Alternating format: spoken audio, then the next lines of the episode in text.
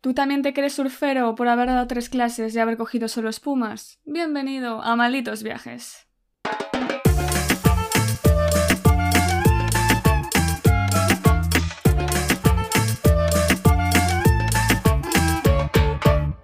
Hola a todos y a todas y bienvenidos a un nuevo episodio de Malditos Viajes. Yo soy Eva y a mi lado, como siempre, está mi queridísima Gerald. ¿Cómo estás? Hola Eva, ¿qué tal? Como siempre no, te iba a decir, o sea, Bueno, ya. llevamos bastantes episodios grabados eh, por separado, Sí. pero volvemos a estar juntas. Sí, es verdad. Pero es que ya como tengo la retaíla que me la sé de memoria, Ya, eres Pues- como un lorito. soy un lorito. Como cuando estudiabas en cuarto de la ESO. Religión. que solo te la aprendías para Repetías, repetirlo. Es claro. verdad. Además, como siempre se daba lo mismo en las clases de religión, yo creo que el trabajo típico de qué es la Semana Santa, que había que hacer en Semana Santa, Sí. yo entregaba lo mismo todos los años. Claro, porque la profe cambiaba Claro, de un año a otro. entonces había que ser inteligente. Está súper bien pensado. Ahora también te digo, ¿eh? Yo ahora echando la vista atrás pienso en la clase de religión y digo, jo, he aprendido un montón de cosas. O sea, como cultura general, me parece lo más porque yo me sé todas las canciones de misa. Pero aquí, en Extremadura o en Galicia, porque son las mismas. Yo también me siento, a ver, afortunada de haber ido a un colegio de monjas porque sabes cosas, exacto, que es cultura general. Y cosas que Y las digo, canciones, sí. sí, sí, sí. Y cosas que yo doy por hecho, por ejemplo, que todo el mundo debería saber, y hay gente que no lo sabe. Y es como, buah, soy súper lista, ¿sabes? En plan, Pues, bueno. ¿qué, qué es el Espíritu Santo? No, pero por ejemplo, eh, las respuestas de misa. Ajá. Yo sí, las doy ay. por hecho. Es más, yo me sé la parte de que dice el cura. Yo, es- en plan, por dentro yo voy repitiendo lo que dice el cura. Y hay gente que no lo sabe. O mm, el credo, creo que se llama, ¿no? Sí, Todas esas cosas. creo. Creo Claro. que el credo no. Pero todas esas Te- cosas yo las doy por hecho que todo el mundo las Ya. sabe porque nosotras desde los tres años Te nos puedes- han enseñado. ¿Te puedes creer que estuve hace un mes en la boda de mi amiga Alejandra Mm. Y yo eh, hacía, yo sé, 20 años que no iba a misa, pero me sabía todas las respuestas y yo las decía en voz alta como súper orgullosa, en plan de... Claro. Y luego digo, qué tontería. Pero O sea, bueno, me siento orgullosa, la verdad. Es como un conocimiento que se te ha quedado intrínseco y oye, nunca viene mal, me refiero al saber, no ocupa lugar. ¿Qué, qué hacemos hablando de religión? Has empezado tú. No lo sé. ¿A Vamos- qué hemos venido a este episodio? Vamos a hablar de nuestra verdadera iglesia a día de hoy, que es el mar. El mar, exacto. Y nuestra religión y nuestro credo es El surfing. el surf, claro. Porque hace una, un par de semanas Sí. estuvimos eh, en un surf camp, nuestro segundo surf camp, y venimos a contaros un poco actualizaciones, ¿no? Desde aquel episodio que hicimos, cuando éramos unas surfers novatas, a todo lo que sabemos a día de hoy. Que es spoiler, nada... Nada. Bueno, a ver, no adelantemos acontecimientos. Primero vamos a poner en antecedentes a la gente que no nos conoce, que igual es el primer episodio que escucha, y es que nosotras somos surfistas. eh, No, surferas. Bueno, somos surferas, surfistas y de todo. Pero somos, ¿cómo se dice cuando haces una cosa muchas veces? Un delito, cuando lo comentes muchas veces. Hostia, reincidente. Eso. Surfistas, surferas reincidentes. Y es que eh, nosotros desde hace unos 4 o 5 años surfeamos, pero una vez al año, básicamente. Entonces empezamos con clases sueltas, pero ya el año pasado fuimos de surf camp a Salinas, a Asturias, y estuvimos una semana con un intensivo de surf de 4 horas al día, en, dividido en dos clases, y fue bastante muerte, la verdad. Sí. O sea, yo lo recuerdo, yo ro- tiendo a romantizar las cosas, ¿vale? Todo mi sufrimiento yo lo romantizo. Entonces yo ahora echo la vista para atrás y digo, jo, fue súper bonito, qué bien nos lo pasábamos, cuántas olas cogíamos. Pero luego en el momento yo sufría.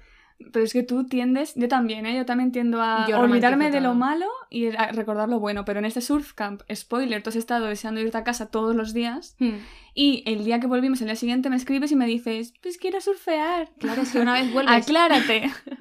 una vez vuelves al asfalto de la ciudad, en este caso de Madrid, yo decía, necesito mi tabla. O sea, ese peso extra bajo el brazo, ¿dónde está? ¿Dónde está? ¿Dónde está? Es como un cambio duro, una vuelta a la realidad dura.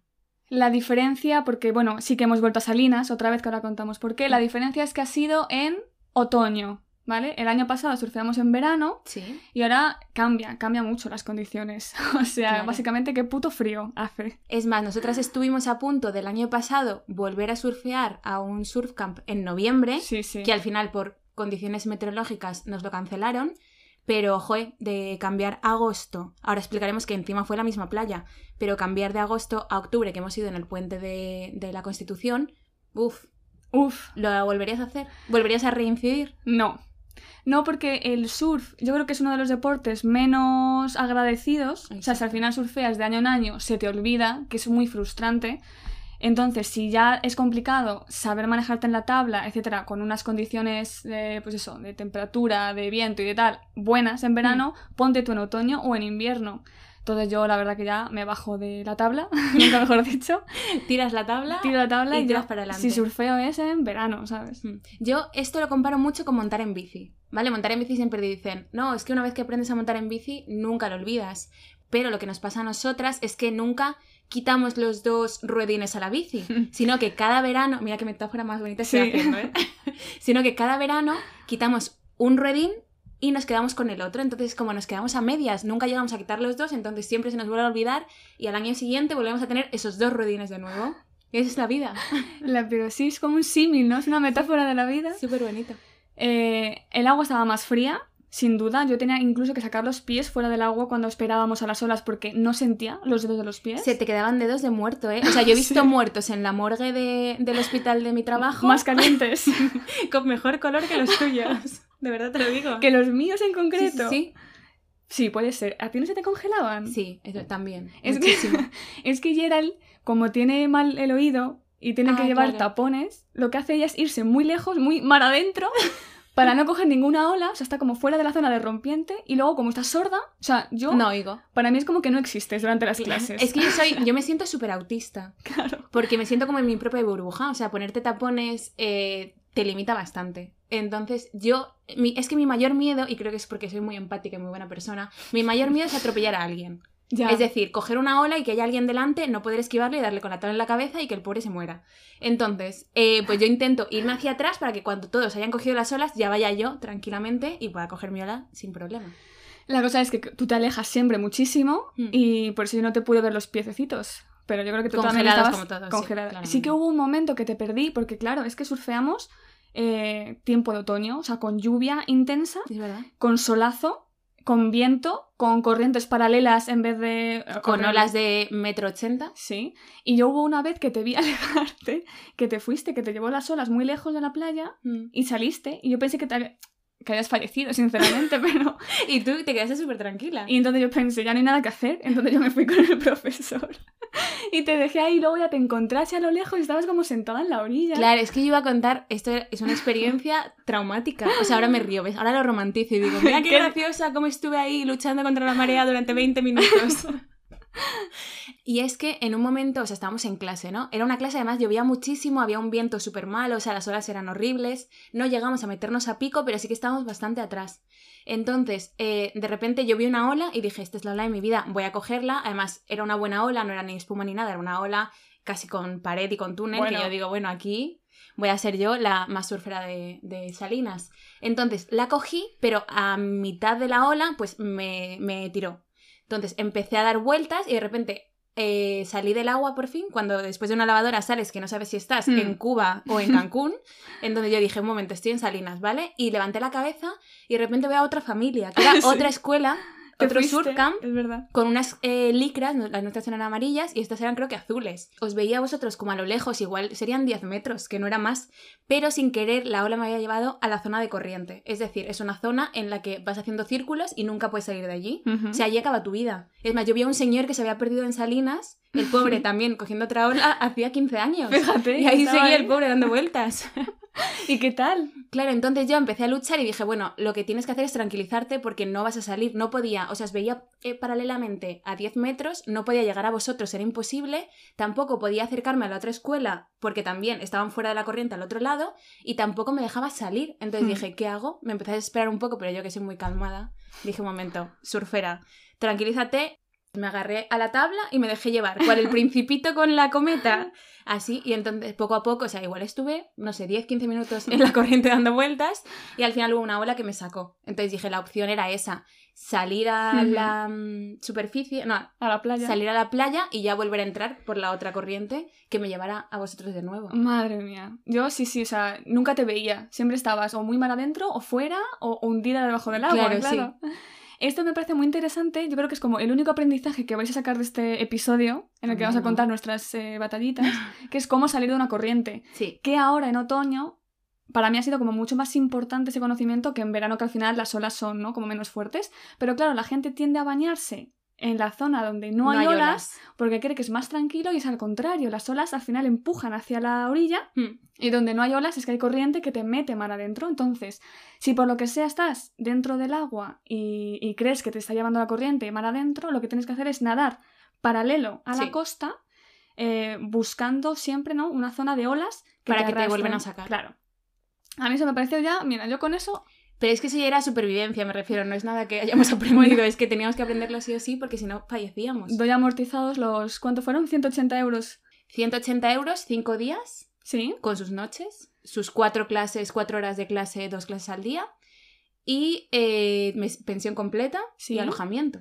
Que al final es un poco el motivo por el que hemos vuelto a Salinas, ¿no? Que para mí relación calidad-precio es maravilloso. Sí, ¿Y la más que calidad, cantidad, porque es el sitio más De barato comida. de toda España. No, Sí. estuvimos, hicimos un estudio de mercado de toda la costa española, bueno, costa de la península, de a dónde poder ir y era el único sitio donde te dan cuatro horas de clase al día, Hmm. te incluye todas las eh, comidas, porque ya miras tú, te vas a poner después de cuatro horas eh, remando a cocinar. Pues no. Y el alojamiento, ese es el sitio más barato. Y además que la playa, yo creo que es muy bonita. Hmm, Es muy y grande. Muy grande y para surfear como que hay mucho espacio, hay buenas olas todo el año. Yo soy ya fan de Salinas total, ¿eh? Sí, Sí. ¿volverías otra vez? Volvería una tercera vez. Bueno, pero es que ¿cómo te ha ido? O sea, en un rating del 1 al 10, ¿tú cómo, qué nota le pondrías a este surf camp? Eh, a ver, buena pregunta. Creo que al principio fue un poco frustrante, ya no solo por las condiciones, ¿no? De, del agua, que estaba más fría, más difícil. Hubo días en los que ni siquiera había olas hacia la orilla. Había una corriente lateral que yo jamás me olvidaré.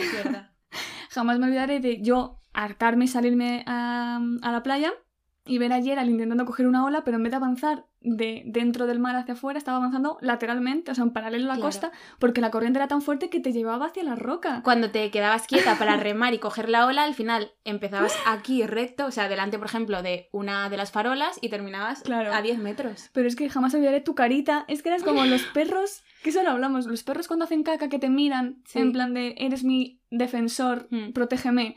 Pues tú nadabas, pero me mirabas a mí en plan, sálvame, y tú solamente avanzabas en paralelo. Efectivamente. ¿Pero tú has cogido alguna ola buena? Claro, entonces eso, que las condiciones fueron muy frustrantes. Sí. Pero. Ah, y también otra cosa, que es que el año pasado los monitores, que ahora hablaremos de Ay, ellos, por favor. los monitores te daban como ese empujón, porque aquí la clave es coger la ola La fuerza. a una buena velocidad tú para que no te arrastre. Entonces el año pasado los monitores nos daban un pequeño empujón, Hmm. pero este año no. Por tanto al principio fue muy frustrante ver que nunca conseguíamos tener la fuerza necesaria para coger la ola. Pero yo, yo mira, me di por satisfecha porque cogí una ola Hmm. que yo creo que tenía pared y todo. Fui a una velocidad, o sea, no logré ponerme de pie del todo porque Sí. yo pensaba, esto va a una velocidad de la hostia. O sea, yo me Es que el caigo problema aquí. muchas veces es el miedo. O sea, Sí. yo noto que se han cumplido todos los factores para que tú puedas coger bien la ola, velocidad, el momento que te pones de pie, tal, no sé qué. Pero es que el miedo muchas veces te paraliza. Sí. Yo cogí una ola que yo desde dentro lo único que pensaba es, hostia, hostia, hostia, voy muy rápido. Y ya cuando te llegué a la playa, Hmm. dos compañeros me dijeron, joder, vaya ola has cogido, increíble. Mm, mira, yo ya con eso me di por satisfecha. Porque, el porque te han dicho que era preciosa. Desde fuera era preciosa, pues ya está. Y las únicas olas, el resto de olas me refiero, Hmm. fueron yo haciendo la lavadora. Buah. Jamás- Lavadoras hemos hecho muchísimas, ¿eh? Yo jamás he dado vueltas de esa manera, o sea, hasta el punto de pensar, me ahogo. De hecho, hubo una vez que tuve que abrir los ojos para saber Ay. dónde estaba, con mi último aliento de vida, dónde estaba la superficie para impulsarme y perdí una lentilla. Es verdad. Entonces ya tuve que surfear el resto del tiempo como una pirata, ¿no? Con un ojo guiñado, que igual alguien se pensaba que estaba ligando. sí, pero, no era simplemente que no veías. que no veía una mierda. Pero es que las lavadoras han sido lavadoras de eso, de no saber dónde estás. O sea, de que pierdes la noción de dónde es la- el cielo y dónde es el- Bueno, sí, sí, sí. la tierra. Y unas hostias que al final si el invento también se te mete entre los deditos de los pies y la tabla sale disparada. Te Yo, un dedo. yo, yo una vez tuve que tocarme el pie. A ver para- si tenías los cinco. Tuve que contar en plan, están los cinco dedos. Bien. ¿Y tú qué? ¿Tú cómo te viste en general? Pues a ver, es verdad que las primeras clases fueron un poco decepcionantes porque veníamos de surfear en verano, de conocer la playa, conocer un poco las corrientes, conocer las mareas y llegamos y dijimos, ¿esto qué es? O sea, estas olas tan grandes, además cero ordenadas, el mar estaba cero glass. ¿Has Glassy. visto? Sí. Cero glass y, o sea, estaba... Choppy se llama, ¿no? Ah, choppy, en plan chop, Choppy. que está como que no se sabe por dónde cogerlo. Y es verdad que pues al final es como un golpe de realidad, ¿no? De mierda, yo el año pasado cogía olas decentes Hmm. y nos quedábamos un montón de tiempo después de las clases porque te apetecía, porque veías que te estaba saliendo bien y al principio fue un poco doloroso en mi ego. Pero luego ya pues dices, mira, es lo que hay, me refiero, te acostumbras a, al tiempo, al clima, a las olas, al frío y pues ya tirábamos para adelante. Eso sí, me costaba entrar, sí. O sea, yo pensaba, eran las tres y media y decía, es que no quiero ir. Eres más quejica siempre, te toca arrastrar, Es que me cuesta mucho eso, el iniciar. iniciarlo. Luego ya una vez que estás dentro dices, pues oye, pues me cojo cinco alitas. De todos modos, o sea, yo ha sido la primera vez que tenía miedo de meterme al agua. Hubo una clase Mm. que me dio miedo y eran olas de metro y medio. ¿Sabes cuál es el récord de la ola surfeada más alta del mundo? Lo busqué. Sí, pero cuéntamelo. es que ahora tengo que hablarte de una cosa. ¿Ah, sí? Sí, hombre. No, pues el récord está de hombres, eh, un Mm. alemán eh, que surfeó, bueno, por supuesto ambos récords son en Nazaré, en Portugal, ¿no? Las olas gigantescas, 26 metros. Mm. Y el récord femenino, Maya Gabeira, eh, 22 metros, ¿no? En la misma playa. 22 metros de ola. o sea, es que yo... Y nosotras con un 80 en plan, ¡buah! Sí, sí. ¿Tú crees que daremos clase? Igual lo suspenden porque es súper alta. Por no eso qué. yo... Por eso creo que ya lo... Yo como que he aceptado que mi destino son las espumas. Yo me doy por satisfecha con coger espumas. Ya, claro, es que yo tampoco sueño con coger una ola grande, que ahora te cuento, porque es que yo volví del surcamp y dije, jo, me planteé de verdad, porque el año pasado dije, yo quiero ser surfera, y este año dije, igual no es lo mío, ¿sabes? Lo acepté. Entonces dije, pues voy a ver si realmente me gusta el surf, cómo se vive la vida surfer y cómo es surfear olas gigantescas. Entonces, he visto el documental que se llama eh, 100 Foot Wave, Vale. ¿vale? que se llama eh, 100 pies de ola, que mm, es una miniserie documental, está en HBO para quien quiera verla, y es súper interesante porque cuenta cómo se descubrió eh, y Ah. cómo se descubrieron las olas de Nazaré. Ajá, qué bueno. Porque fue el surfista eh, Garrett McNamara, que es sobre el que gira todo el documental, cómo eh, le contactan desde Nazaré porque ellos creen que tienen las mejores olas del mundo. Él va, lo prueba, tal, no sé qué, y luego vuelve a los cinco años y se da cuenta que ahora es un sitio pues, donde se están cumpliendo récords mundiales. Es decir, la primera ola de 100, bueno, no llega a los 100 pies, pero antes del alemán que me has comentado, que mm, tiene el récord de la ola surfeada más grande del mundo, fue Garrett McNamara en el mismo sitio, donde la surfeó creo que fue un par de años antes. Sí, es que van cambiando los récords cada año. O sea, este Claro. último era 2020, pero en 2018 se superó el récord, en 2019 y así. Es que en realidad es eso, o sea, Nazaré hace muy poco que se conoce, Sí. creo que fue el 2017 cuando llegó él y vio que realmente eh, esas olas eran increíbles. Y además verlo, o sea, el documental es súper bonito porque tiene como, está grabado de una forma muy guay con drones y tal, y cuenta un poco cómo eh, surge el tow surfing, que es eh, como el surf eh, del que tiran, no sé, no sé cómo se dice. Sí. Pero vamos, que es eso, que tú no coges esa ola, sino que te tira una moto de agua y ya cuando estás en, Madre surfeándolo es cuando te sueltan. Está muy guay. No, la verdad que... Pues Pero vamos, que verdad- no quiero ser surfera. que hay gente que en ese documental no mueren, pero ojo, hay eh, grandes injuries. No, y sí, ya, ya ha muerto gente. Claro. Tú, desde luego, no deberías merecerte surfear así, ¿Por qué? porque he descubierto que eres mala. Soy mala. Eres pero mala. lo has descubierto ahora. Mala amiga, no. Jamás olvidaré el último día o el penúltimo día de clase. Ay, ay, se me había olvidado. Claro. Qué gracioso. que eres más mala que el demonio, ¿sabes? Viene una ola y tú cuando justo rompe la ola tienes que estar ya con una fuerza o una inercia suficiente, ¿no? Porque si no es que te come. Imaginas una ola bastante fuerte, yo la empiezo a remar, que yo encima es que soy muy optimista y siempre empiezo a remar mucho antes de que llegue la ola y llego yo a la orilla antes que, la- que el agua. Bueno, Además, es que íbamos a coger esa ola las dos a era la la vez. última, sí, sí. Sí. Íbamos a coger las dos a la vez. Era como la última ola, ya no sé qué, empiezo a remar, Gerard no le da tiempo a subirse a la tabla y me dice, venga Eva, dale, dale, dale. Y yo pensando, tío, qué bonito la amistad, ¿sabes? Yo, mi última ola, mi amiga Gerard aquí apoyándome, diciéndome cuándo tengo que remar y de repente me dice, no, espera, para, Pero porque ¿quieres que de- más mala? Entonces, ¿qué pasa? Que yo me freno y justo la ola rompe, me come y me meto una pedazo, Hostia, se fue una lavadora gorda. una ¿eh? lavadora a mi cara contra el fondo marino hasta la orilla. Un peeling gratuito. Tuviste. O sea, me esfolié completa la piel y fue tu culpa. Pero lo hice por tu bien, o sea, luego al final me salió mal, ¿no? Es lo típico de haces algo bueno, o sea, fui Robin Hood, pero me salió mal. Y es que vi que iba a romper en tu cabeza, o sea, por mucho que remaras no ibas a ganar a la ola, no ibas a poder cogerla bien. Y pues te dije, para, a ver si suena la flauta de Dios y dice, bueno, que rompa un metro pasado Eva. Fuiste Pero no, muy mala. pero fue gracioso. O sea, yo, yo misma me sentí mal, pero dije, bueno, no se ha muerto, ¿no? Está todo No, bien. sigo aquí. Así que bueno, que volveremos, ¿no? Yo creo. Yo creo que sí, o sea, a mí me ha gustado. Yo, como hobby es lo típico de no pienso ir a las Olimpiadas surfeando, pero oye, pues como hobby está bien. Ahora queremos probar también el esquí. Sí, y a surfear quizás en otro sitio que no sea Salinas. Vamos a probar. Y en verano, eso sí. Y en verano. Buen tiempo, siempre. buena, o al menos que el mar esté ordenado. Que a mí el desorden no me gusta. Eres muy ordenada. Sí. Bueno, pues hasta aquí el episodio de hoy, hasta el próximo episodio del Surf Camp edición 2023, que llegará. Y... y mientras, pues nos vemos en otros episodios hablando de otras tonterías, como siempre. No, tonterías, no, cosas importantes. Cosas interesantes. Que todo el mundo debería saber. Si te has quedado con ganas de más, nos, Nos vemos O escuchamos. siempre igual Se me ha olvidado, es como misa, me sé todo. en el próximo episodio de Malditos Viajes en 10 días. Muchas gracias por escucharnos. y hasta la próxima.